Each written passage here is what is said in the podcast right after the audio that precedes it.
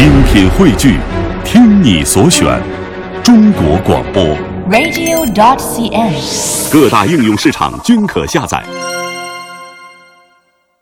当前陕西古代壁画修复面临的诸多难题，最近呢，陕西历史博物馆将联合省内的壁画收藏单位，组建陕西壁画保护修复研究基地，更好地保护和传承中华的文化遗产。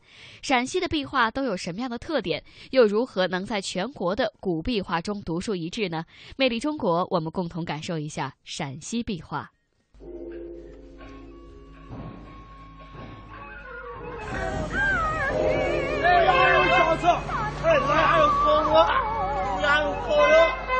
对的对的，可以啊，可以可以的。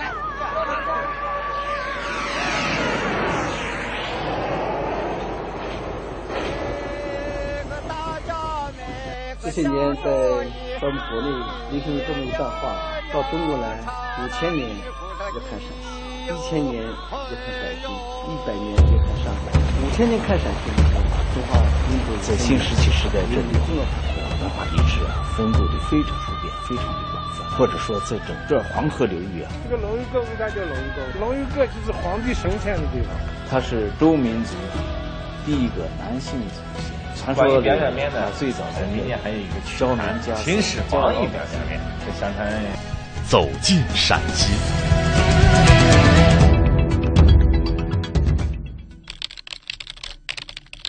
五月三号，星期四，天气阴。陕西历史悠久，在三秦大地上埋藏着七十二座的皇陵，至于皇室贵胄、王公大臣的陵墓，更是不计其数。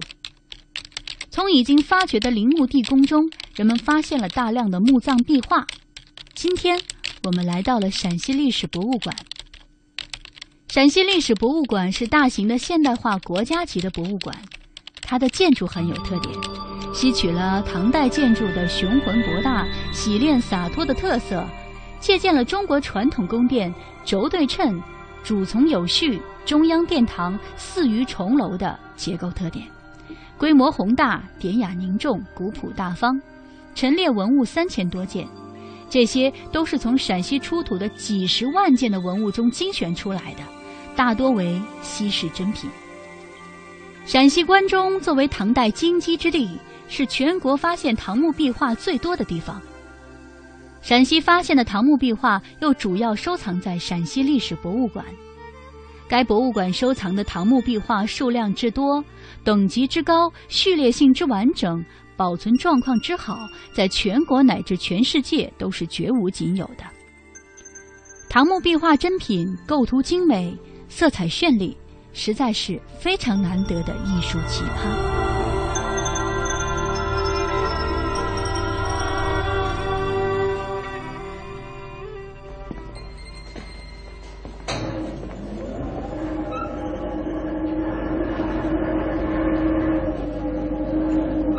随着博物馆的副研究员李国珍教授轻轻地按动电钮，一幅有近十平方米的精美壁画沿着滑道展现在我们的面前。这些壁画不少是国宝级的珍品，它展现了墓主人奢华的宫廷生活和盛唐时期的社会风貌，同时也给后人带来的是不尽的艺术享受。这幅壁画呢，就是武则天的第二个儿子张怀太子墓出土的马球图。这个马球呢，在唐代是非常的盛行，从皇帝到民间都喜欢打球，因为马球运动它本身是体育运动，又有娱乐的性质。另外呢，它也是一种军事游戏，所以唐代的帝王非常喜欢，很多那个皇帝都是打马球的高手。他画的是非常的生动。这个由于动作剧烈，马的四蹄腾跃而起，连帽带滑的都飘动起来。它这个画面上就是一个就是把唐代这个马球运动表现出，另外呢，从他的画的这风格啊，马非常的饱满雄健。因为在唐代，就刚才讲那个韩干就非常有名的一个画马的专家，当时他的画呢，就是画的就是马，以马马出名。这个画呢，就表现了当时的马的状况，啊，这个非常的雄劲饱满，反映了唐代。据历史的考证，唐代的马球的起源有两种说法。一种说法是起源于波斯，也就是现在的伊朗；另一种说法是起源于汉代，当时中国就有蹴鞠，也就是我们今天常说的踢足球。总之，唐代从宫廷到民间，马球运动非常的盛行。那个时候，人民生活水平很高，生活富足。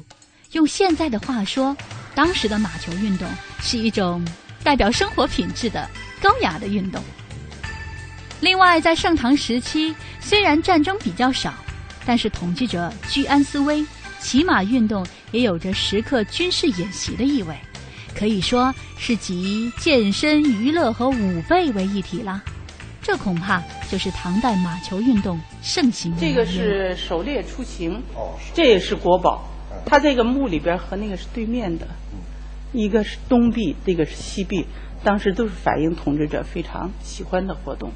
这个狩猎呢，在唐代的时候也是非常的盛行，像唐代那帝王经常在那个朝政繁忙的过程，在闲暇到郊外去打猎。他这个话呢，也就表现了当时的状况。当时有的人说我宁肯三日不食，不可一日不猎。李世民把它看成人生的三大乐事之一吧，狩猎。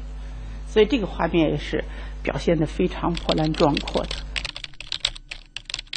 收藏在陕西历史博物馆的这两幅壁画《马球图》和《狩猎图》，是从张怀太子墓倾斜的墓道东西墓壁上接下来的。原画大约八九米，图上的人物和真人大小差不多。墓主人张怀太子李贤是唐高宗李治和武则天的第二个儿子。文明元年三月，在巴州被迫自杀，享年三十二岁。由于他的死因十分的神秘，引起了古往今来不少人的猜测和争论。李贤是在上元二年，也就是六百七十五年被立为太子的。尽管当时朝廷内外对李贤评价颇高。但武则天却对他不太满意。开耀元年，李贤被定作谋反罪，废为庶人，贬到巴州。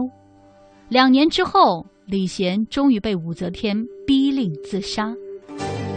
李贤死后被追封为雍王，就地葬在巴州。神龙二年，也就是七百零六年，中宗李显将其灵柩迁回长安，陪葬乾陵。景云二年（七百一十一年），又追赠为张怀太子。一九七一年到一九七二年，考古工作者对张怀太子墓进行了系统的发掘，发现了一批三彩殉葬品和许多精美的壁画。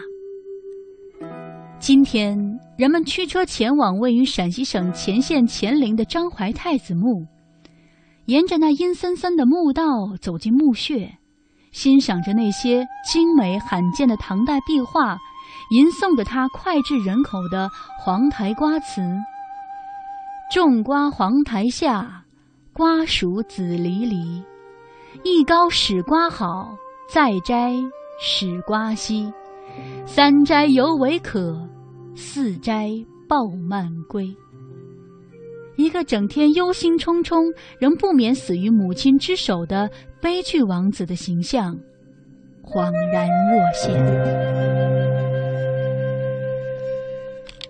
据史书的记载，唐代天子狩猎极其壮观和奢华。杜甫在诗中这样写道。夜发猛士三千人，清晨何为步骤同？禽兽已毙十七八，杀生落日回苍穹。草中糊涂尽可疑，天子不在咸阳宫。朝廷虽无幽王祸，德不哀痛臣在蒙。白居易和杜甫都曾在诗中提到过劝阻皇帝狩猎，诗中表达了。对皇帝狩猎不理朝政的担心。